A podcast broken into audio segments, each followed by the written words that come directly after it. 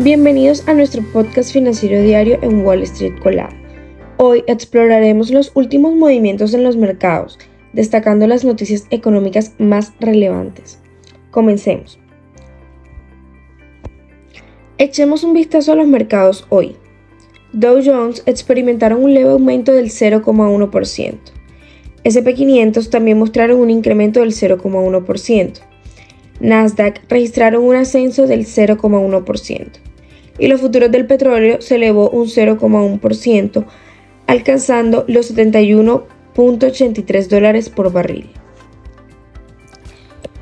Pasemos a las noticias más relevantes. Con el último día bursátil del año a la vuelta de la esquina, el SP500 está tan solo un 0,28% de su máximo histórico.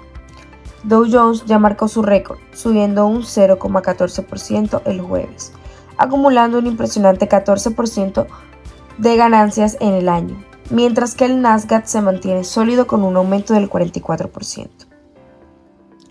Google, con ticker GOOG, llegó a un acuerdo preliminar en una demanda colectiva sobre el uso del modo incógnito de Chrome, aunque los términos no han sido relevados oficialmente.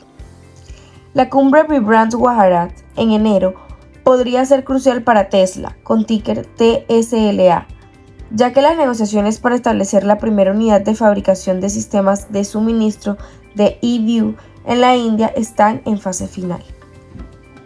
United Health Group, con ticker UNH, acuerda vender sus operaciones en Brasil, incurriendo en un cargo, casi, en un cargo único de casi 7 mil millones de dólares. Affirm, con ticker AFRM, ha experimentado un impresionante aumento del 430% este año, liderando el auge de Buy Now, Pay Later.